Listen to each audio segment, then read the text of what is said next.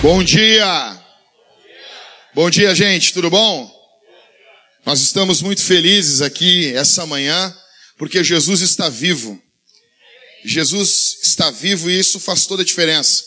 Meu nome é Jackson, eu sou um dos pastores dessa igreja e estou muito feliz. Estou um pouco de saudade de vocês. Semana passada estava o Rodrigo, Everton, eu e mais nossas esposas, mais o biscoito.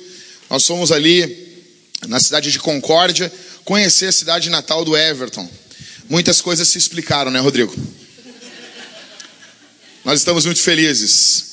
E aí, o Michael pregou para vocês aqui. Eu quero fazer uma pergunta para vocês. O Michael falou sobre Jesus para vocês? Sim. Falou sobre Jesus? O Michael falou sobre perdão de pecados para vocês? Sim. Falou ou não falou? Sim. Eu ainda não consegui ouvir o sermão, vou ouvir hoje ainda. Falou sobre perdão de pecados? Falou sobre que ou, ou ele deu uma saída para o pecado sem ser Jesus? Não, não. Já começou a ficar ruim, Michael. Ele falou sobre a ressurreição de Jesus em algum momento? Falou ou não falou? Falei para ele, Michael, tem que falar sobre a ressurreição, justificação. O homem não tem saída nele mesmo. A saída é em Jesus? Sim. Que bom. Vocês ficaram felizes? Vocês estão felizes que dons estão surgindo na nossa igreja? Pessoas estão tendo dons não somente de pregar, mas para diversas áreas. Nós temos, se Deus permitir, mais pessoas serão ordenadas ao ministério, ao diaconato já tem gente próxima para ser ordenado. Nós estamos muito alegres pelo que Jesus está fazendo. Isso é obra de Jesus, o nosso pastor. Bom, gente, então ninguém precisa ser expulso da igreja. Continua conosco, Marco. Estamos felizes. Obrigado, Marco. Continua com a gente, tá bom? Era o momento aqui, Marco. Quase que foi. Então tá bom. Vocês, vocês estão felizes, eu estou muito feliz com isso, tá bom? Gente, nós estamos em uma série de sermões em Neemias e a gente está caminhando para o final. Né? Então você já pode abrir a Bíblia em Neemias capítulo 12 e ficar com ela aberta aí, ok? Pouquinho, mas assim, mas bem pouquinho mais de retorno, para daí aí eu fico bem louco. Não tem mais? Foi tudo? E tá tudo no talo aqui. Que legal. Bom, gente, O Natal, enquanto tá abrindo a Bíblia aí, o Natal vem vindo, ok? O Natal vem vindo, vem vindo o Natal. O Natal vem vindo, dia 18 de novembro, nós começamos a nossa série de Natal. Então vai ser bruto isso aqui. Você tem que se colocar à disposição para trabalhar na cenografia. A gente quer fazer alguma coisa legal. A irmã Simone vai estar tá ajudando. Então isso vai ficar um negócio chique, cara.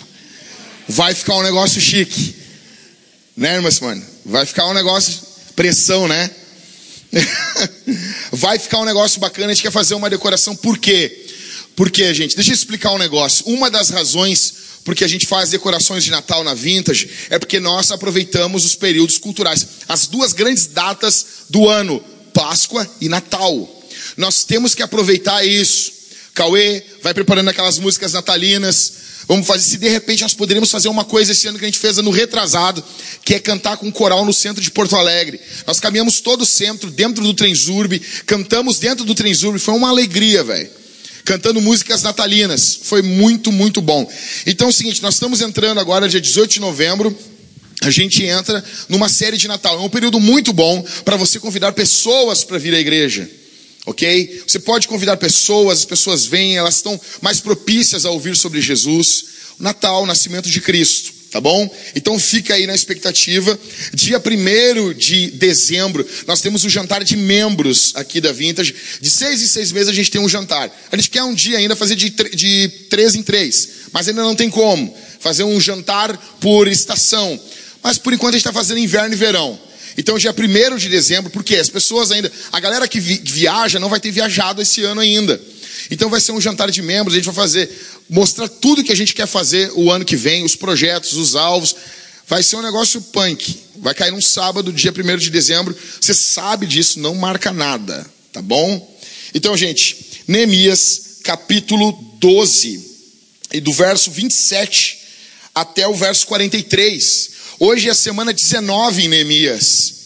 Ok? Falta acho que mais quatro semanas apenas e a gente está dando adeus para Neemias. E essa série vai ficar para sempre nos nossos corações. Ok? Abriu todo mundo aí Neemias? Ah, sim? Neemias, vamos lá, verso 27. Que isso, hein, velho? É, meu, aqui é um culto pentecostal. Aqui é um culto pentecostal. O cara fala um troço, as crianças dão glória a Deus. É manto, velho. E isso aí, tu entendeu o que ele falou? É língua estranha. Manifestação dos dons. E ele ficou quieto porque ninguém interpretou, tu viu? O guris já leu 1 Coríntios capítulo 14, velho. Vamos lá, verso 27 do capítulo 12 de Neemias. Para a dedicação dos muros de Jerusalém, procuraram e trouxeram os levitas de todos os lugares para Jerusalém, a fim de celebrarem a dedicação com alegria e com ações de graças e com canto, símbolos, alaúdes e harpas. Isso aqui são instrumentos musicais, guitarra, baixa e bateria, ok? Os cantores foram trazidos tanto dos arredores de Jerusalém quanto dos povoados dos netofatitas. Os caras estão fazendo uma conferência e eles estão convidando os cantores de fora, tá bom? Como também de Bet Gilgal e dos campos de Geba e Asmavete, pois os cantores tinham edificado para si povoados ao redor de Jerusalém. Verso 30. Os sacerdotes dos levitas se purificaram e purificaram também o povo, as portas e o muro. A primeira vez na Bíblia que eles purificam um objeto, tipo porta e muro, nunca aconteceu na Bíblia. Alguns vão dizer que isso aqui pode ter sido eles limparam, ou outros vão dizer que ungiram. A gente não sabe. Verso 31. Fiz então os líderes de Judá subirem o muro e constituí dois grandes coros para darem graças. Um deles para a direita, sobre o muro, em direção à porta do esterco. nome estranho para uma porta, né? Osaías e a metade dos líderes de Judá o seguiram. Azarias, Esdras, Mesulão, Judá, Benjamim, Semaías e Jeremias. E dos filhos dos sacerdotes, levando trombetas, Zacarias, filho de Jonatas, filho de Semaías, filho de Matanias, filho de Micaías, filho de Zacur, filho de Asaf. E seus irmãos, Semaías, Azarel, Milalai, Gilalai, Maai, Netanel, Judá e Anani, com os instrumentos musicais de Davi, homem de Deus. E Esdras, o Graham aqui, o, o Bonk, o escriba, ia diante deles. A entrada da porta da fonte subiram diretamente as escadas da cidade de Davi, onde começa a subida do muro, acima da casa de Davi, até a porta das águas, a leste. O outro coro dos que davam graças foi para a esquerda. Eu os acompanhei sobre o muro, levando comigo a metade do povo, passando pela torre dos fornos até a muralha larga. E seguindo para cima da porta de Efraim, da porta velha e da porta do peixe, e pela torre de Ananel e a torre do Sem, até a porta das ovelhas, e pararam à porta da guarda. Verso 40. Assim, os dois coros que davam graças pararam nos seus lugares no templo de Deus. Eles estavam rodeando a cidade, indo até o templo, ok? Como também eu e a metade dos oficiais que estavam comigo. E os sacerdotes Eliakim, um bom nome para o seu filho, Maséias, Miniamim, Micaías, Elioenai, Zacarias e Ananias, com trombetas. Como também Maazéias, Semaías, Eleazar, Uzi, Jeoanã, Malquias, Elão e Ézer. E os cantores cantavam sob a direção de Jezraías. Verso 43, dobra a tua atenção aqui. Naquele dia, ofereceram grandes sacrifícios e se alegraram pois Deus lhes dera motivo de grande alegria. As mulheres e as crianças também se alegraram, e o júbilo de Jerusalém se podia ouvir de longe. Palavra de Deus. Amém. Bom, o que está ocorrendo aqui? Um grande evento. Um grande evento. Um enorme evento está ocorrendo no capítulo 12 aqui. Isso aqui me lembra, como diz o Matthew Henry, o Salmo 126. Aqueles que semeiam com lágrimas, eles colhem com júbilo de alegria. O que está acontecendo é exatamente isso. Eles já choraram, eles já se lamentaram. Agora é o momento deles se alegrarem. Eles estão se alegrando. Atenção aqui, gente. Olha para mim. Alguns acham e eu já passei por isso aqui na Vintage. Alguns ficam perturbados porque a gente prega em séries a maior parte do tempo. Não é sempre, mas 95% do tempo é pregação em série.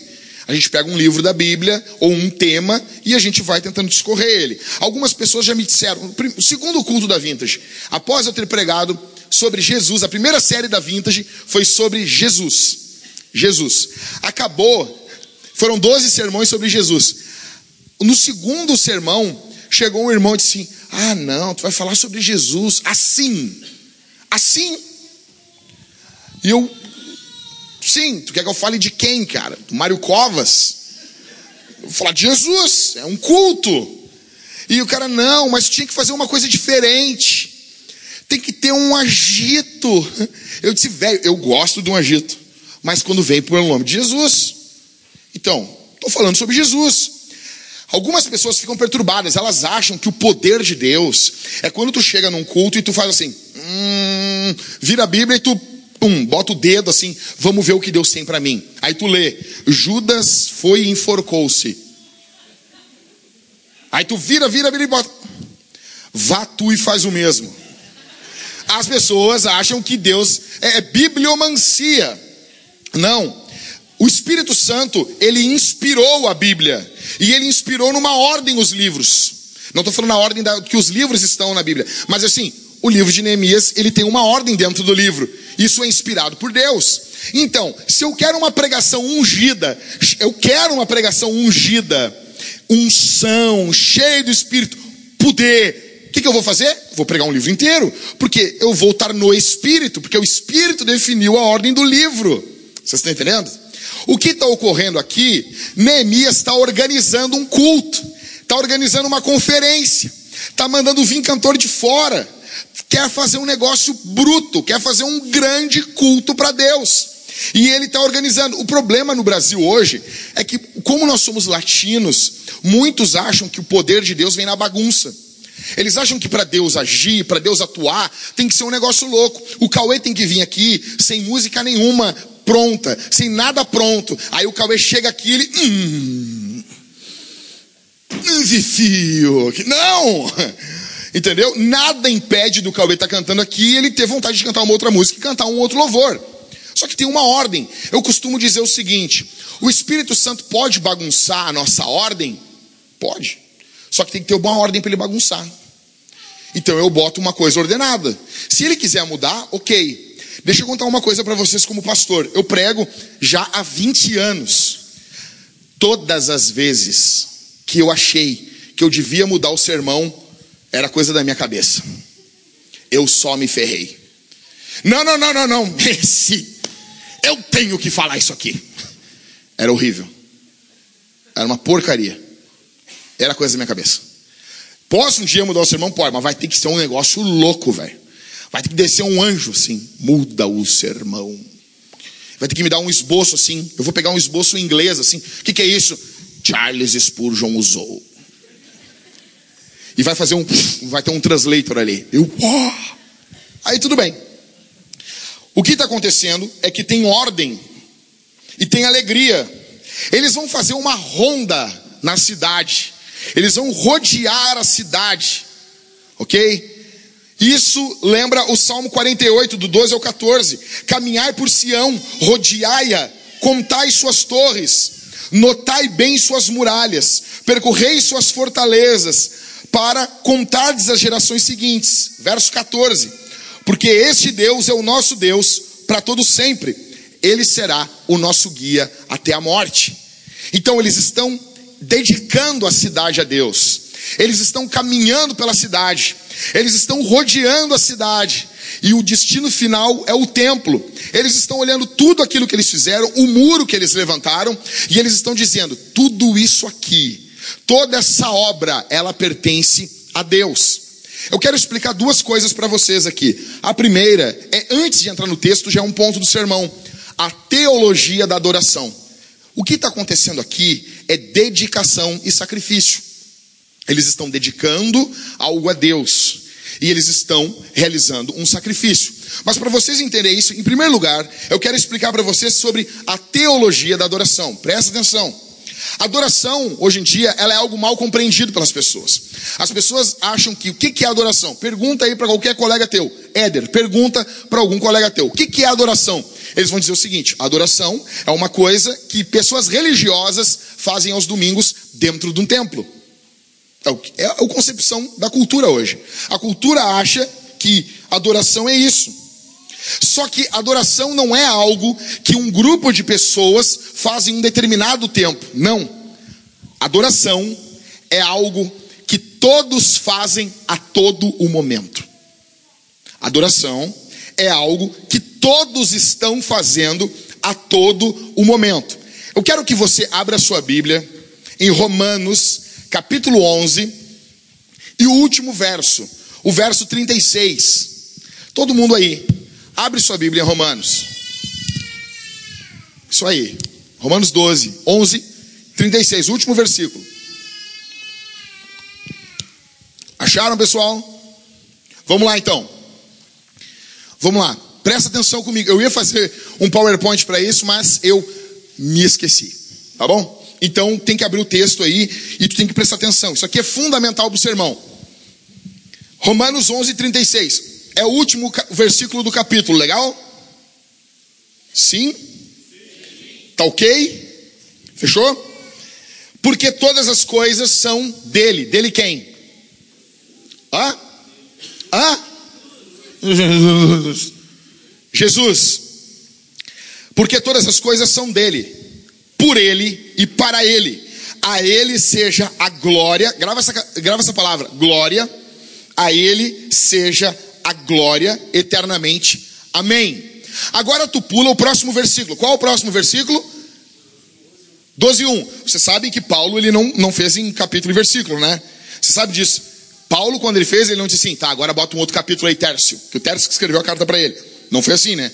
Ele seguiu escrevendo. O que, que diz no verso 1? Tem uma palavra chamada por. Hã? Ou seja, a consequência do que foi falado antes. Portanto, irmãos, Exorto-vos pela, pelas compaixões de Deus, que apresenteis o vosso corpo como sacrifício vivo, santo, agradável, santo e agradável a Deus, que é o vosso culto racional. Aqui, nesses dois versículos, isso aqui é bruto demais. Nesses dois versículos, presta atenção, está explicado o que é adoração. Bruno, olha para mim aqui. Aqui está explicado o que é adoração. Tu tem que entender isso aqui. Tu tem que, tu vai olhar a vida de um outro jeito. Nesses dois versos. Adoração é, são, adoração são três coisas: glória, dedicação e sacrifício. Eu falo isso há anos aqui na Vintage e eu sempre tenho que voltar. Escute, glória, porque todas as coisas são dele. Para ele quem? Para Jesus. Por ele e para ele. A ele seja o quê? A glória. O que é glória? É peso, é importância, é destaque. Então Paulo está dizendo que tudo pertence a Jesus. No coração de Paulo, tudo, Jesus, ele ocupa um, um, um espaço especial para Paulo. Ele está separado, é como santificar. Jesus tem mais peso do que tudo. Glória, honra, santificação são termos uh, relacionados na Escritura. Então, a primeira parte, o que é adorar? A primeira coisa é botar algo ou alguém ou alguma experiência em posição de glória. Para Paulo é Jesus. A segunda parte é o que? Dedicação. Verso 12. Verso 1 do capítulo 12. Portanto, então assim, botei em posição de glória. Portanto, consequentemente, irmãos, exorto-vos pelas compaixões de Deus que apresenteis o vosso corpo. Isso é dedicação.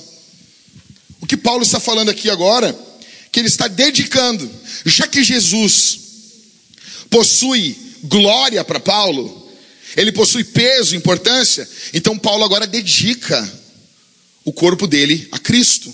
Ele está dedicando. A segunda característica, cara, grava isso. A segunda característica de uma adoração é dedicação. Paulo está dedicando o corpo a Cristo, está rogando aos irmãos se Jesus é de fato especial, com mais peso e mais importância para vocês, irmãos, eu rogo a vocês que vocês apresentem os vossos corpos. Então, apresentar e dedicar. A terceira marca da adoração, consequentemente, é sacrifício. Então, glória, dedicação e sacrifício. Essa dedicação, ela é marcada por sacrifício.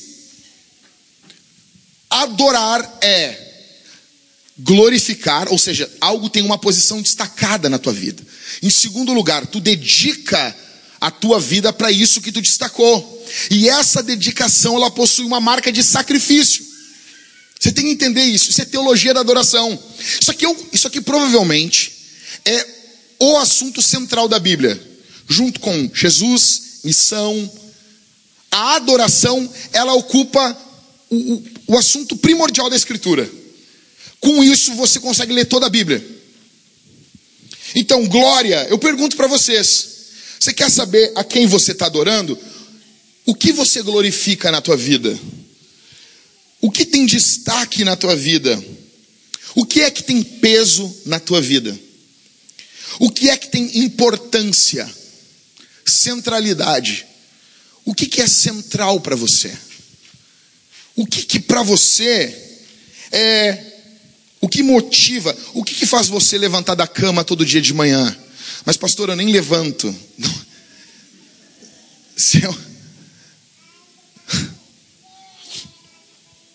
O que impulsiona você? O que lhe dá maior alegria? O que lhe dá esperança? Então, isso define o que é importante, o que é de suma importância para você. Em segundo, dedicação. Para o que você demonstra dedicação na sua vida? Onde você se desgasta? Pelo que você gasta a sua vida? Você vai num jogo de futebol, cara. Eu sou gremista. A torcida mais idólatra do Rio Grande do Sul é do Grêmio. Os cantos que tu ouve lá dentro, quem é crente, vai lá e fica assim, cara. Eu já passei para vocês vídeo meu dentro da arena e os caras cantando assim: Grêmio, te dou minha vida. Isso, te dou minha vida por um campeonato. Imagina isso. E tem uma hora que eles estavam cantando, Grêmio, é Grêmio, eu te amo. E o cara que estava do meu lado gritou, Grêmio, eu te adoro. Daí estava eu e o pastor Rafael Ribas, e o pastor disse assim, ô oh, Jack, eles não se aguentam, né? Eles têm que, assim, o coraçãozinho do homem tem que adorar. O coração do homem tem carência de colocar alguma coisa em posição de glória. O que, que é que marca a sua dedicação? Essas coisas definem você. Sacrifício você, todos que estão aqui, vocês têm tempo, dinheiro, energia e paixão. Todos têm. Ah, não tem dinheiro. Tem um pouco sim. Todo mundo aqui tem tempo, dinheiro, energia e paixão. Todo mundo aqui tem. Um pouco tem, tu tem. Ah, não tenho, mas eu tenho 50 centavos. Tu tem para comprar um churros. Acho que nem compra mais um churros com esse dinheiro. Quando eu estava no ensino médio, trocava churros pela, por, por, por vale, vale transporte, o, o marronzinho. Você se lembra disso, né? Do marronzinho. Ah, seu, vê uns churros aí. Que droga. Ou seja, todo mundo tem tempo, dinheiro, energia e paixão. Então você oferece tempo, dinheiro, energia e paixão como sacrifício. Aquilo que, olha aqui para mim, gente, aquilo que você colocou em posição de glória, você se dedica. E essa dedicação você sabe que está se dedicando pelo seu tempo, dinheiro, energia e paixão. Tempo, dinheiro, energia e paixão. Você oferece isso, aquilo para qual tem peso para você. A sua dedicação é feita com o sacrifício. Minha pergunta: o que, que toma o teu tempo? O que que capta o teu dinheiro? O que que onde você gasta a sua energia. Pelo que, que você é apaixonado? Me diz. Me diz. O que, que é que tenha. Que assim, não, cara, isso aqui, quando fala, o meu coração chega aqui, ó, a bater mais rápido. O que, que é? Este é o seu Deus. Todos somos adoradores. Todos, você tem que entender uma coisa: você, o ateu é um adorador, Todos estão constantemente. Quando você caminha na rua, você está caminhando em meio a adoradores. E eles estão prestando culto a todo o momento. Todo o momento. Alguns adoram uma pessoa, outros adoram uma experiência ou uma coisa. Mas ela sempre vai ter essas três marcas: glória, dedicação e sacrifício. Sempre, sempre, sempre. Só que a Bíblia nos mostra que nós temos um grande problema quando nós adoramos a criação ao invés do Criador. O Criador nos deu a criação para que nós desfrutássemos dela. Ela é boa, você desfruta da criação. Mas temos um grande problema quando nós usamos a criação como Deus. Romanos capítulo 1 nos mostra isso, que eles trocaram o Criador pela criação. O que, que vai acontecer? Olha aqui para mim. Quando você conhecer uma pessoa idólatra, quando você conhecer alguém que adora a criação ao invés do Criador, ela vai ser o que nós chamamos de pagão. Pagão é aquele que adora a criação. Preste atenção aqui, isso é informações.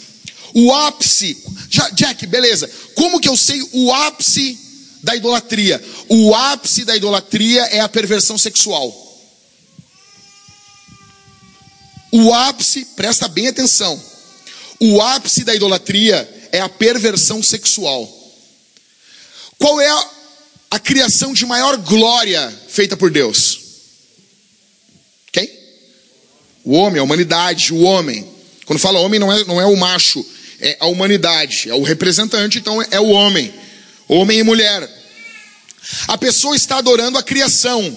Consequentemente, os olhos dessa pessoa vão se focar naquilo que possui mais glória entre tudo que foi criado. E quase sempre ela vai se voltar para o homem, ou ela, ou uma outra pessoa, ou uma pessoa famosa. E o alvo desse adorador, agora que adora a criação, ele se deslumbra igual o Smigol no Senhor dos Anéis. Ele está deslumbrado pelo aquilo que ele está adorando. E qual é a vontade dele? É tocar naquilo, é estar perto daquilo. E isso, consequentemente, vai desembocar em perversão sexual. Quanto mais perversão sexual você tem em uma cultura, mais você identifica que ela é idólatra. Por isso que os gregos eram marcados por muita perversão sexual e muitos deuses. Não é exatamente o que a gente está vivendo nos dias de hoje. Não é exatamente o que nós estamos enxergando no dia de hoje. Uma cultura extremamente pornificada. Uma cultura extremamente pornificada, onde tudo na nossa cultura envolve sexualidade. E sexualidade não de forma sadia, de forma ruim, má. Nós vivemos em uma época onde a criação é adorada. Lutero, olha aqui para mim, deixa eu dar mais informação para você. Lutero, o reformador, ele diz quais são os dez mandamentos. Você sabe de cor, né? Óbvio que você sabe. Não terás outros deuses, não farás para ti imagem, não tomarás o nome do Senhor teu Deus em vão, Lembra do sábado, honra teu pai e tua mãe, não matarás, não adulterarás, não roubarás, não dirás falso testemunho e não cobiçarás. Os dois primeiros mandamentos quais são? Primeiro, não terás outros deuses. Segundo, não farás para ti imagem de escultura. Ou seja, está envolvendo uma imagem mental ou imagem física que você direciona a sua atenção. Lutero diz que esses dois primeiros mandamentos, eles são aplicados nos oito mandamentos posteriores. Ou seja, toda vez que você quebra o oitavo mandamento, não roubarás, é porque você antes quebrou os dois primeiros mandamentos. Se a humanidade não quebrasse os dois primeiros mandamentos, ela jamais quebraria o restante. Ou seja, nós estamos vivendo em uma nação que constantemente tem outros deuses. Adultério. Quando um homem adultera, olha aqui para mim, cara. O que ele está fazendo? Ele está pegando a mulher dele e ele está oferecendo em sacrifício em nome daquele prazer. Quando uma mulher mente para o seu marido, brincadeirinha às vezes, né? A irmã faz uma compra e mente para o marido. Isso é algo muito sério. Isso é algo muito sério. Primeiro de tudo, quando uma mulher não pode falar em casa o valor que ela gastou, ela tem culpa, mas o marido também tem culpa, porque é tido, se o homem, em alguns casos, que o homem trabalha fora, a mulher fica em casa, não em todos, e não é obrigado a ser assim, mas os casos que é assim, o, o dinheiro do homem não é do homem, é da família. Porque ele só está trabalhando fora porque a mulher está dando suporte por trás. É um time, o dinheiro é dela também. Não faz sentido a mulher ter que mentir para o marido que ela gastou no cartão de crédito. E quando ela mente, trabalhando fora ou não, ela está quebrando o oitavo mandamento. Por quê? Aí, aí, ela comete um pecado de roubo. Ela rouba uma informação do marido. E ela o faz, ela faz isso porque ela confia mais nela do que em Deus. Ela comete o pecado de idolatria. E eu já quero abrir um parênteses aqui para vocês. Dentro, não está no sermão, mas eu preciso abrir aqui. Não existe contas separadas no casamento. Se você não sabe quanto tua mulher ganha, se você, minha irmã, não sabe quanto teu marido ganha, tem pecado grave dentro do teu casamento. Se arrependam. Vocês tiram a roupa um na frente do outro, cara. Vocês ficam nus. Vocês veem o corpo nu um do outro, mas vocês não podem ver a conta bancária.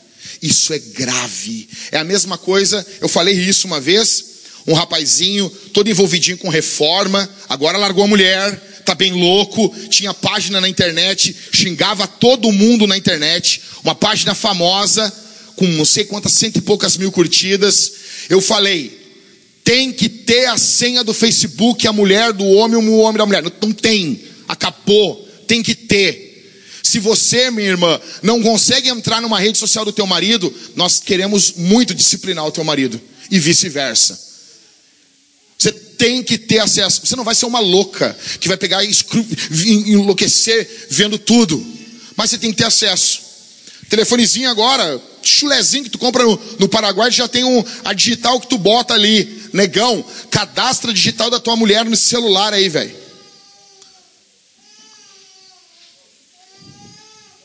Como assim?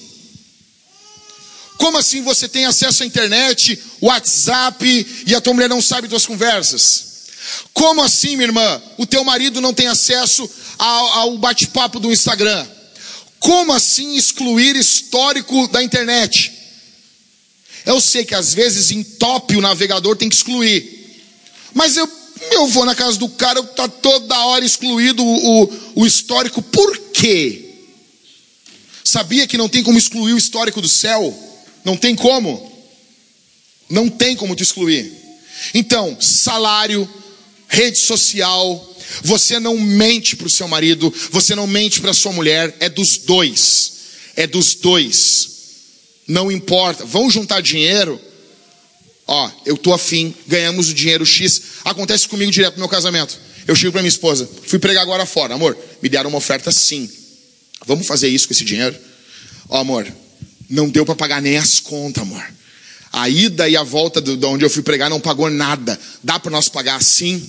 Amor, ó, sobrou um valorzinho assim. Dá para a gente arrumar desse jeito? Ou seja, eu peguei, estudei, orei, tem coisa que eu estou pregando que eu sei da Bíblia antes de conhecer minha esposa, mas eu estou casado com ela agora. Então todo o dinheiro que entra pelo meu trabalho, todo o dinheiro, eu tenho que conversar com a minha esposa. Eu não posso tomar uma atitude. É óbvio, cara, que eu não vou pegar assim, ah, vou comprar uma cueca para mim. Quer dizer que eu nunca comprei uma cueca para mim, quero deixar claro. Sempre foi minha mulher ou minha mãe. Mas digamos que eu vou comprar uma cueca. Porque o homem de verdade não compra cueca, né, Marco? Eu tenho 35 anos, eu nunca precisei comprar cueca. Uma cueca dura 10 anos. No mínimo. E eu não entendo por que trocar cueca todo dia. Eu tenho um dó. Eu tenho um dó assim, para que trocar? Mas eu faço isso porque eu sou casado. Tô brincando, gente. Não, não estou brincando. Voltando. Ou seja, o pecado de roubo, de adultério, é uma consequência da quebra do primeiro e do segundo mandamento. Essa adoração a ídolos, ela gera morte. Por exemplo, nós vivemos numa cidade campeã em suicídios no Brasil. Campeã em suicídios. Porto Alegre é a campeã em suicídios. Por quê, gente? Porque os ídolos, os falsos deuses, eles matam. Você coloca sua alegria, sua dedicação, sua esperança nisso, e eles não cuidam de você. O pecado é um peca... o pecado ele é uma idolatria. Ele não cuida de você. Olha na nossa cidade como que os cachorros são tratados. Filho, a mãe está aqui, filho. Ai, filho.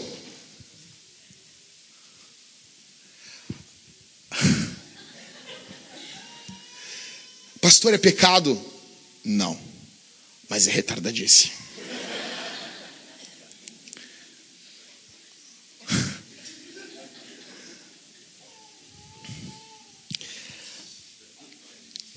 Eu teria tanta coisa para falar nisso aqui, cara. Mas eu não vou. A minha pergunta para ó, eu gosto de cachorro, tá? O, o, o, o Robson tá incubando um cachorro para mim e vou, vai me dar um cachorro furioso. Eu gosto de cachorro, eu amo cachorro. Só que cachorro é cachorro. Quer ter um filho? Não, não, pode chamar de filho, não tem problema com isso. Não tem de verdade, não tem problema. Eu acho engraçado. Eu tenho liberdade para. Você tem liberdade para chamar de filho, eu tenho liberdade para rir da tua cara. Normal. Democracia. Porque as pessoas dizem, ah, mas é tanto país democrático, como que eu posso fazer isso? Tá, mas estão por causa da democracia. Eu acho isso uma imbecilidade. Democracia. Na democracia, tu, pode, tu é tão democrático que tu pode criticar até a democracia. O cara diz assim, não, mas eu não quero democracia. Isso é democracia. Parabéns, bem-vindo. Então, eu acho ridículo isso. Ridículo. Mas não é pecado. Então chama teu cachorro de filho, de filho. Eu vou, eu vou chegar na tua casa para jantar. Eu não quero que tu guspa na comida. Então, tu vai chamar teu cachorro de filho na minha frente, eu vou ficar quieto. Mas por dentro eu tô assim. Quando eu saí de lá, a primeira coisa, quando eu ia ele entrar no carro, eu vou dizer: Tu viu, eles te chamam de filho. E você falando mal de ti. Sim. Gente, mas isso não é a questão central. Mas a questão aqui é como que os cachorros são tratados hoje. Tem psicólogo para cachorro. Sério? Sério? Meu cachorro está com depressão. Hã? Quê? Teu cachorro quer um graveto, toca um graveto que ele vai correr atrás, cara. A depressão do teu cachorro é que tu não briga com ele com bolinha. Para com isso, cara. Sempre vai ter alguém, ai, ele tá depressivo. Cadê o cachorro do, o cachorro do Halisson? O Toshi. Cadê o Halisson daqui? O Halisson vem com esses papos. O Halisson vem com os papos brutal para mim assim. Ô oh, meu, cachorro, meu, é da época da guerra. O cachorro, ele buscava os caras no campo de guerra. E ele vai falando assim, tu pensa, oh, velho, o cara tem um, um Doberman. Não, porque Pitbull já é muito moderninho. Eu sou da época do, do Doberman. Você lembra do Doberman? Eu, para mim, o, o Harrison tem um, o tem um Doberman. Aí chega o Harrison com, com, com Shih Tzu. Parece aqueles bonequinhos do, do aqueles bonequinhos do, do Guerra nas Estrelas, que com a cara parece que deu um soco na cara dele quando ele era criança e ficou com a cara afundada para dentro assim. Tu quer enganar quem, Harrison? E ele fala assim: o Toshi. Eu pergunto para você aqui, falando sobre idolatria e adoração, isso aqui muda algo para você? Você analisa a sua vida e você vai sair daqui diferente ou não? Você está ouvindo aqui e vai sair fazendo as mesmas coisas de sempre. Então aqui, em segundo lugar, em primeiro lugar, e, é, o que é adoração? Em segundo lugar, rápido, para você entender. O que está acontecendo aqui? Eles estão adorando. Eles estão adorando aqui. Por quê? Por que, que Neemias está tão feliz? Por que, que Neemias está organizando tudo isso? Por que, que ele está organizando toda essa adoração? Sabe por quê, cara? Sabe o que está acontecendo aqui? Durante 141 anos, Jesus não foi adorado em Jerusalém. Tu imagina isso? Para quem é missionário, para quem ama a missão, o que cala no coração, em primeiro lugar, não é as almas. Em primeiro lugar, é que tu está olhando um povo que não adora Jesus. E Jesus é digno de ser adorado. Ele tem que ser adorado. É impossível não adorar em Jesus. O que é que Neemias está fazendo? Negão, faz 141 anos que ninguém adora a Deus aqui em Jerusalém. Nós vamos fazer um negócio, uma bagaça aqui para arrebentar, cara. Nós vamos trazer uns cantores, pagar uns cachê, fazer um negócio furioso aqui, mas nós vamos botar para quebrar. Ou seja, olha o verso 27. Para a dedicação dos muros. Se lembra da palavra lá? Em glória, agora eles vão dedicar o quê? Os muros. Eles vão dedicar os muros a Deus. Vai ser um grande evento. Músicos, cantores, som alto. Dedicação, purificação. Verso 30, olha o que diz. Os sacerdotes e os levitas, o que, que eles fizeram? Oi? Isso o quê? Por que, que eles purificaram? Simples, muito óbvio. A Bíblia não diz se eles purificaram porque eles não são puros. O que, que o texto está dizendo aqui? Eles são impuros, eles são pecadores, eles precisam de um Salvador. Todo o cerimonial levítico ele apontava para Jesus. Os sacerdotes eram impuros. Deus estava dizendo para eles, toda vez que eles se purificavam, se banhavam, eles tinham que pensar assim: eu sou um bosta. Eu preciso de um Salvador. Eu preciso de alguém externo que me salve. Ou seja, eles não são puros. A pergunta que fica aqui é a seguinte: afinal, Jack, adoração, porque tu está dizendo aqui que o que está acontecendo nesse evento é adoração, mas antes tu falou que adoração é uma coisa que acontece todo dia. Afinal de contas, adoração é o que ocorre todo dia ou é um evento? As duas coisas. As duas coisas. As pessoas modernas hoje, elas tendem muito a falar assim: adoração é vida. Sabe? Pessoalzinho da ABU, eu não devia ter falado isso.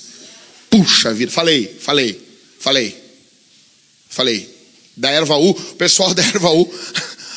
Não, eu amo vocês, tem uns livrinhos bons aí. Mas assim, pessoal assim, mais universitário que se reúne para falar de Jesus, é um Jesus meio hippie, nunca tem apocalipse na, nas reuniões da universidade, Jesus matando as pessoas, nunca tem. É só o Jesus assim que se identifica com, essa, com a minha dor, com o meu problema. Beleza, eu concordo com isso. Mas o Jesus furioso, com olhos de fogo, que toca fogo, imagina o Jesus tocando fogo que nem o, o, o Superman. Imagina que troço louco. O Senhor entronizado, tocando fogo assim. E nós, herói! Demais isso, meu. Esse não tem. Esse Jesus, a cultura está botando para fora. Aí esse pessoalzinho, ah, culto é vida. Aí tem outro pessoal, não. Pessoal de terno, gravata, pessoal conservadorzão, assim. Culto. Culto é o que ocorre domingo na igreja. Não tem? A questão é que os dois estão falando a verdade, mas não toda a verdade. A Bíblia mostra que a vida, ela é culto sim, quer comais ou quer bebais ou façais qualquer outra coisa, façam tudo para a glória de Deus. Como diz John Piper, você tem que tomar suco de laranja para a glória de Deus. Agora, a mesma Bíblia, ela apresenta também que esse povo que, que cultua a Deus com a vida, ele se reúne um dia da semana, no domingo, primeiro dia da semana em Atos, para cultuar. Ou seja, o que está acontecendo aqui é o ápice de uma semana de culto para todo mundo. É o ápice onde todos nós cultuamos a Deus. Deus nos chama para ocultuarmos das duas formas. Por que, que eles estão dedicando aqui os muros a Deus, a cidade a Deus? Por quê?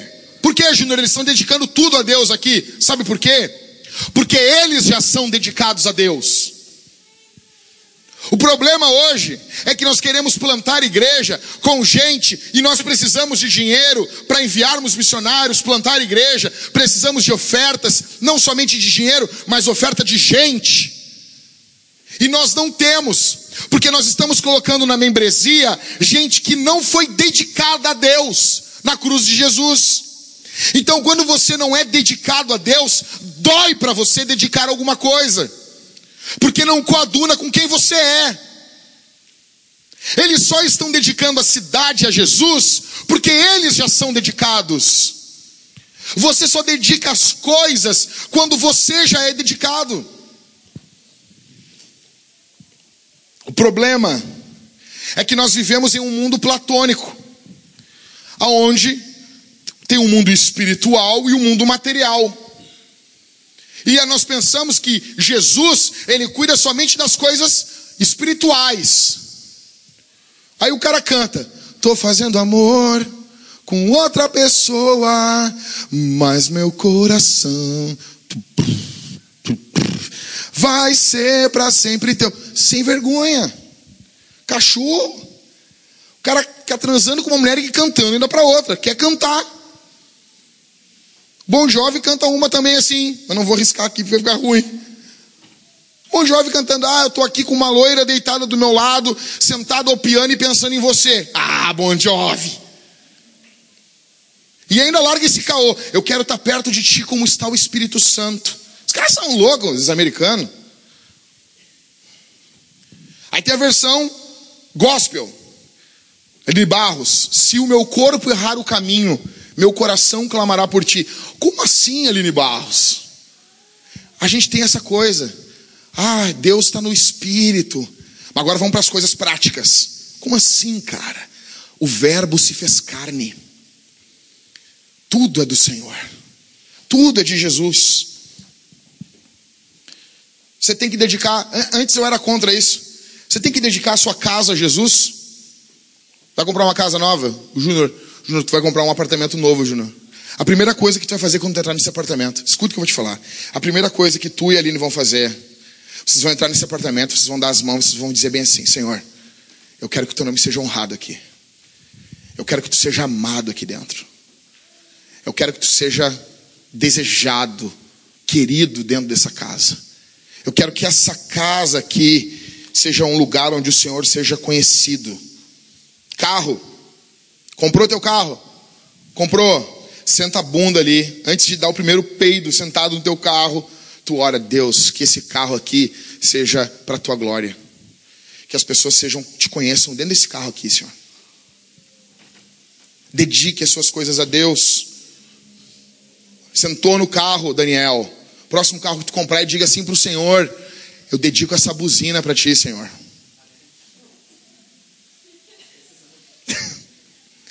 Jesus faz tempo que não reina nas nossas buzinas, né, cara? Parece o Armagedon o carro do cara. Consagra a buzina ao Senhor. Eu te consagro essa buzina, Senhor. Consagra a tua televisão, teu computador, teu mouse, teu navegador. Está tão desesperado, pega um pouquinho de óleo assim, passa na tela, assim. Tô brincando, não vai fazer um troço desse. Você é louco. Terminando aqui o verso 43, naquele dia ofereceram grandes sacrifícios e se alegraram, pois Deus lhe dera motivo de grande alegria. As mulheres e as crianças também se alegraram, e o júbilo de Jerusalém se podia ouvir de longe, som alto, som alto, tipo metálica do Antigo Testamento ali em Jerusalém. Você imagina isso? Você imagina, eu fico assim, eu olho os caras que, agora que esse prédio, nós estamos com pouco som, eu fico frustrado, nós precisamos de um sub para sair um sonzinho grave, para microfonar a bateria. Som alto. O que está acontecendo aqui é alegria. Quando tem alegria, tem som alto, velho. Cemitério tem silêncio porque tem tristeza. Você tem, não adianta, não vem com esse papo para mim. Mas eu estou alegre por dentro. Eu sou, é que eu sou uma pessoa introspectiva. Como assim, cara? Tu vai num jogo de futebol, tu não fica assim, aí sai o gol.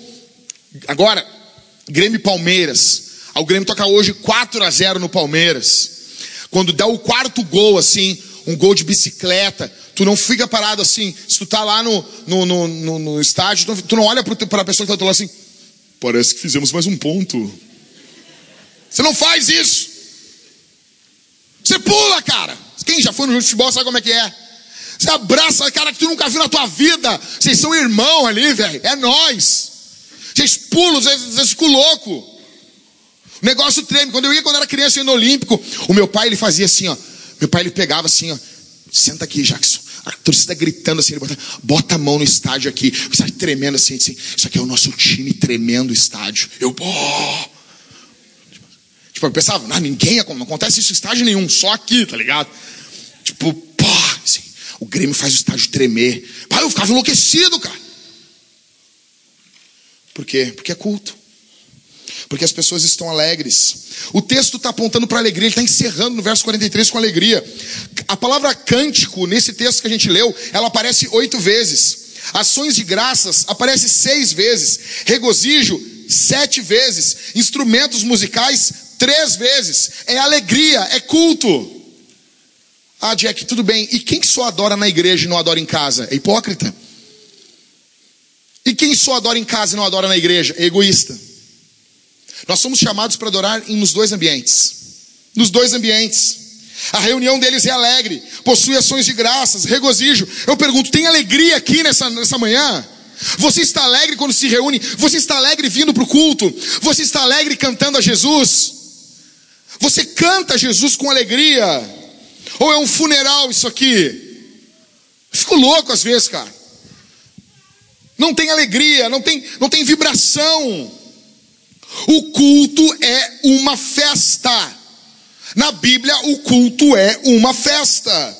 E é, necess, é necessário que Deus seja louvado com alegria. É necessário. Não pode nosso Senhor não ser adorado com alegria. Eu sonho com um dia nós estarmos com uma igreja, 5 mil pessoas, 6 mil pessoas. Aí chegar um cara com a camisa do Inter, assim, e outro com a camisa do Grêmio, da torcida. O que foi, meu? Ah, cara, nós viemos ver como é que vocês cantam tão alto que a gente quer cantar do mesmo jeito no estádio. Porque hoje a gente compara o estádio. Eu quero que eles aprendam com a gente. Não estou falando que tu vai agora fazer que nem os caras botar fogo em banheiro químico. Dentro do culto. Ah! Soltar sinalizador. Segura. Não é disso que eu estou dizendo. Às vezes, cara, eu vejo. Eu, eu, eu quero falar para os solteiros aqui. Estou terminando, cara. Eu vejo solteiros cantando às vezes na igreja com desânimo, cara. Com desânimo. Os caras cantando assim.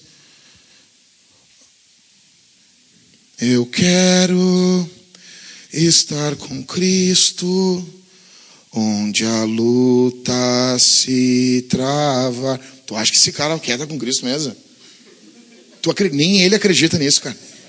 No lance imprevisto. Você não acredita, cara. Qual é o primeiro cântico da Bíblia? Olha aqui para mim. Qual é, a primeira qual é a primeira vez que teve um cântico na Bíblia? Foi Adão. Quando Eva vem vindo pela dona. Adão olhou, o bichão assim, cantou. Tem um porquê de eu estar dizendo isso aqui. Você vai entender. Segura um pouquinho. Não me apedreja ainda. Quando ele vê a primeira mulher feita por Deus, Deus fez o negócio. Vai, meu filho. Adão olhou e começou a cantar. Isso é demais. Começou a cantar e não parou. Por que, que ele cantou a Eva nua? Porque era belo. Porque era deslumbrante porque era uma resposta à beleza. Essa é a razão porque a igreja tem que cantar. Porque Deus é o ser mais belo do universo. E se você sabe quem é Jesus, inevitavelmente você vai cantar. Inevitavelmente você vai se render. Essa é a razão porque nós cantamos a Jesus. Você não, se você canta pouco é porque você conhece pouco. Se você canta pouco, se você louva pouco, se você a sua vida é uma vida fraca de louvor a Deus, porque o final do conhecimento teológico é a adoração. Se você adora pouco, é porque você conhece pouco. Eu encerro dizendo para você que a cultura mente para você, dizendo que você precisa ser de uma, de uma autorrealização. Você tem que alcançar os seus projetos, o seu potencial. Mentira. Mentira. O alvo da tua vida não é tua autorrealização. Você quer, tem sonhos, legal, mas isso não é o alvo da tua vida. O alvo da tua vida é a fama do nome de Jesus, é a glória a Deus.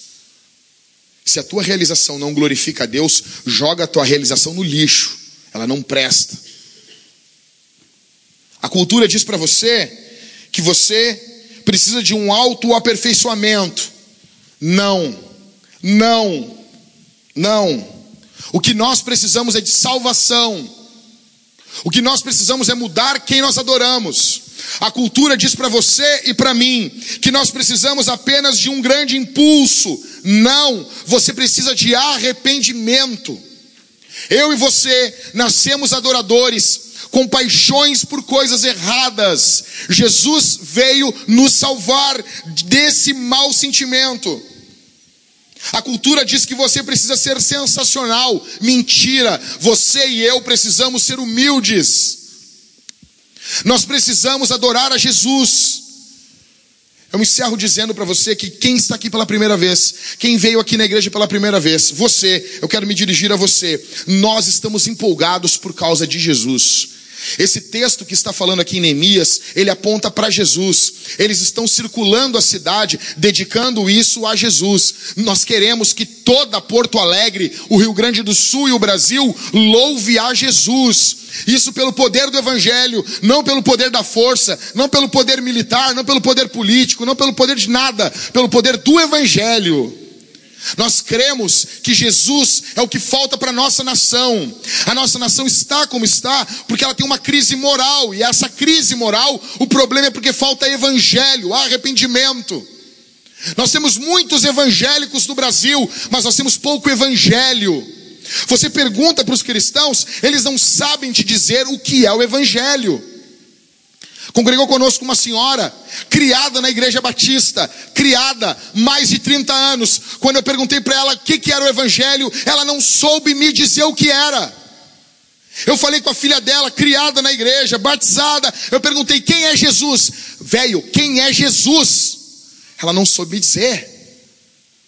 Nós estamos vivendo uma geração burra. Nós estamos alegres, porque no meio disso tudo, Deus está levantando um novo povo. E esse novo povo que está sendo levantado é no, pelo poder de Jesus. Eu estou encerrando aqui, me dá mais dois minutinhos, eu encerro. Olha aqui. Em Adão, nós temos um povo. Um povo é, é, é, é formado à imagem de Adão. No capítulo 5 de Gênesis, a Bíblia diz que o filho de Adão, ele foi feito à imagem do pai, imagem de Adão. 5 de Gênesis. O que acontece é que agora, a partir de Jesus, Deus está levantando uma nova raça, um novo povo. E esse povo está se levantando para amar o mundo que está perdido, que está envolvido no pecado. O Evangelho te chama a amar todos. O Evangelho chama você e eu a amarmos todos. Um novo povo está sendo levantado em Jesus. E esse novo povo é um prenúncio que Deus viu a enrascada da humanidade. Ele viu o apuro, a angústia que a humanidade estava. Deus olhou e ele envia o filho. O filho se faz carne e vem ao mundo. Jesus veio ao mundo não para dar lição de moral, ainda que tenha argumentos morais no discurso de Jesus. Mas esse não é o foco de Jesus. Jesus não veio ao mundo como um curandeiro, como um apóstolo curandeiro, como um mágico. Tanto que ele chega diante de Herodes, ele não faz nenhum sinal diante de Herodes, porque Jesus não é macaco de circo. Fazia milagres. Fazia. Há, discursos morais no que Jesus fala? Tem. Mas esse não é o foco. Qual qual é o foco de Jesus? Jesus é Deus vindo atrás do homem, porque o homem se perdeu. É Deus vindo buscar o homem. Jesus é Salvador. Não aceite a cultura dizer Jesus é o mestre da moral. Não, ele é Salvador dos pecados do homem. Deixe isso bem claro. A cultura aceita falar de Jesus, mas desde que você fale que ele é mais um. Não, ele é exclusivo. Não compare ele com Buda. Não compare ele com, com Maomé. Não compare. Jesus não é mais um, cara. Eu sou o caminho, a verdade e a vida. O caminho, a verdade e a vida. Ninguém vem ao Pai a não ser por mim, disse Jesus. É exclusivo, é um caminho. É um caminho. Nós estamos alegres porque Jesus morreu e ressuscitou. Vindo antes de ontem para Cavalo Branco, o Maicon e eu passamos uma mulher, acho, acho eu que estava no celular, ela bateu o carro numa, acho que é um guarda-rail, guarda né? Que faz a, a, divisão entre o corredor dos ônibus e a avenida. Ela deu uma pancada, mas uma pancada. E ela estava desmaiada dentro do carro, porque estourou o, o, airbag na cara dela. E, meu, é Mike Tyson, velho. Imagina um airbag, um negócio, né, a velocidade que aquilo estoura tem que ser tão violenta para tu não dar com a cara. Imagina.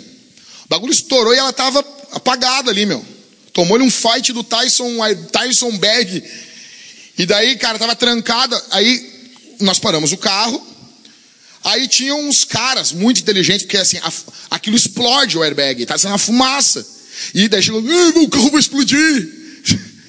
Claro, explodiu o airbag, velho. Tava saindo fumaça. Só que tinha um problema. Ela tava trancada dentro do carro com a cara assim, desmaiada, respirando a fumaça. O que, que os caras estavam fazendo? Os homens de hoje em dia são os. Imagina, Marco, tu largar uma filha tua para um cara desse. Os caras estavam quebrando o vidro da mulher, da mulher ali.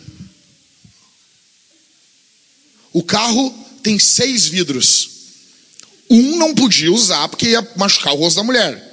De seis vidros, os caras estavam quebrando o vidro da mulher. Daí o Michael, não, cara, quebra o de trás. Eu falei, é mesmo.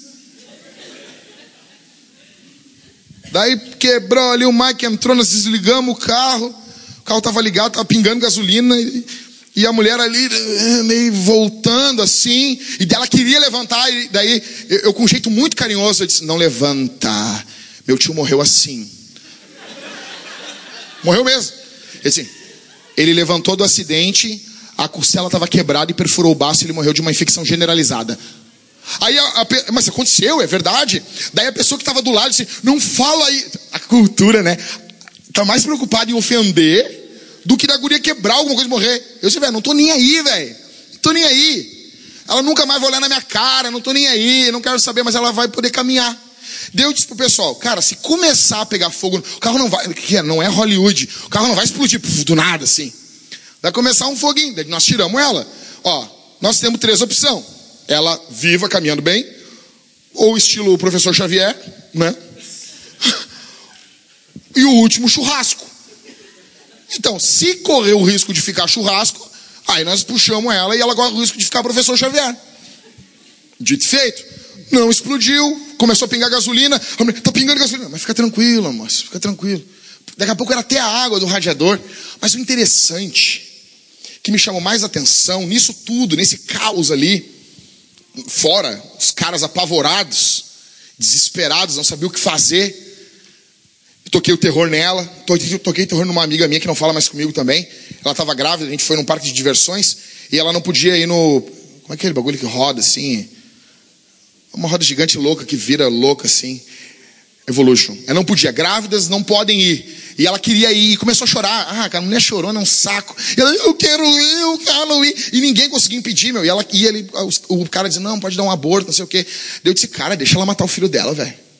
Deixa ela matar, assassina, vai lá, assassina, vai lá. Assim. Vai lá e ela, é grosso. Tá lá, toda vez que eu vejo ela botar no Facebook, aniversário do filho dela, eu, que legal, fiz um bom trabalho. Então, assim, o que me chamou a atenção é isso. O Salvador, ele não pede, ele não pede permissão. A mulher estava desmaiada ali. Talvez ela, digamos que ela fosse uh, feminista, tivesse um sovaco cabeludo azul. A gente não viu. Ela está desmaiada. Chega um cara bruto que nem o Michael. Taxista, machista. O Michael chega, negão não tem, não tem o que fazer. Não tem o que fazer. O Salvador, ele não pede permissão, ele vai e salva. Por quê? Porque a pessoa ser salva, ela não tem, ela não tem condição de escolher. Assim é o suicida. Ali na borda de Medeiros tinha um cara que ia pular. O cara estava ali, eu vou pular, eu vou pular. O cara chorando, desesperado, angústia. O que, que aconteceu? Chegou um brigadiano, não perguntou, eu posso te salvar. Ele chegou e salvou. Eu peguei esse vídeo uma vez e mostrei para minha esposa: está vendo isso aqui, amor? Isso aqui é o que Jesus faz. Jesus é o Salvador. Você estava dentro de um automóvel na vida. Você bateu no guarda-reio do pecado. O pecado estava te mandando fumaça. Você estava morrendo. Pessoas queriam ajudar você e iam só machucar você. Queriam quebrar o vidro na tua cara. Não iriam ajudar. Jesus estava passando pelo caminho. Como bom samaritano, ele olhou você ele desceu do seu carro, ele quebrou o vidro, ele salvou você. Você não teve escolha, a glória e o mérito pertencem a Jesus. Você estava lá na borda de Medeiros, na tua vida, você iria pular, o teu impulso é suicida, o teu impulso é acabar com a tua vida. Os vícios, os pecados, a maldade, você estava se matando. Então o Senhor, como aquele brigadiano, chegou e salvou você. Foi isso que Jesus fez. Foi isso que Cristo fez. O Salvador não pede permissão, ele invade e salva. Bombeiros não perguntam se a pessoa quer ser salva, não tem querer. O Salvador salva. Foi isso que Jesus fez. Por isso nós cantamos. Por isso nós louvamos a Jesus. Por isso a nossa oferta tem uma função. Por isso que eu canto tem uma função. Por isso que vir à frente e pegar o pão e o vinho tem uma função. Porque eu estou respondendo a esse Salvador. E eu quero que o nome dele seja adorado. Eu quero que ele seja bendito. É o que nós vemos aqui em Neemias. Feche os olhos. Deixa eu orar por você. Vamos orar. Feche os olhos. Pai, obrigado pela tua palavra. Obrigado pelo teu evangelho. Tu és bom, tu és maravilhoso. Tu és bendito, Senhor. Que haja festa em nossa vida. Que haja alegria de verdade em nossos corações. Ó Deus, desperta o teu povo aqui para a missão. Desperta o teu povo aqui para estar envolvido em missão constantemente. Desperta o teu povo aqui para louvar o teu nome, para que sua vida louve o teu nome no dia a dia. Desperta o teu povo aqui para que estejam envolvidos com tua obra. Não para ganhar algo, mas como resposta. Ó Deus, que essa semana envie o teu espírito para que haja conversões essa semana, para que pessoas nos chamem e queiram saber mais sobre Jesus. Ó Deus, esses meus irmãos que estão quase caindo, levanta eles. Levanta eles, Senhor. No nome de Jesus. Por favor, faz isso, Senhor. Ó Deus, que essa semana tenhamos muitos relatos do que o Senhor está fazendo e vai fazer em nossas vidas. No nome bondoso de Jesus. Faz isso, Senhor. Faz isso. Tu podes todas as coisas nada te é oculto, nada te é impedido. Salva, transforma, renova, levanta, e que tudo isso redunde em fama para o teu nome, em louvor, em glória. Muito obrigado, Senhor, no nome de Jesus. Amém.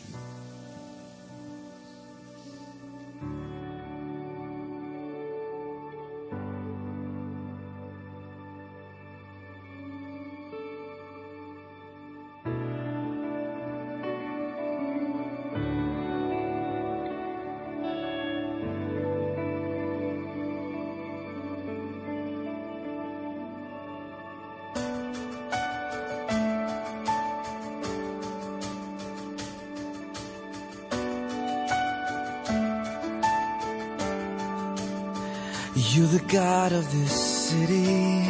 You're the King of these people. You're the Lord of this nation. You are. You're the light in this darkness. You're the hope to the hopeless. You're the peace to the restless.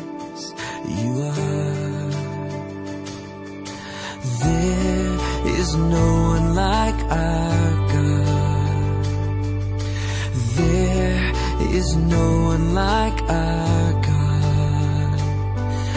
The greater things have yet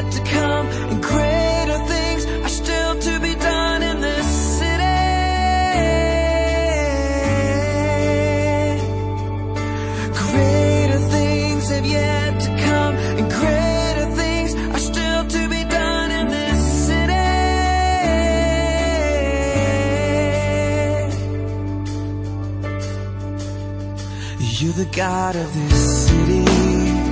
You're the king of these people. You're the Lord.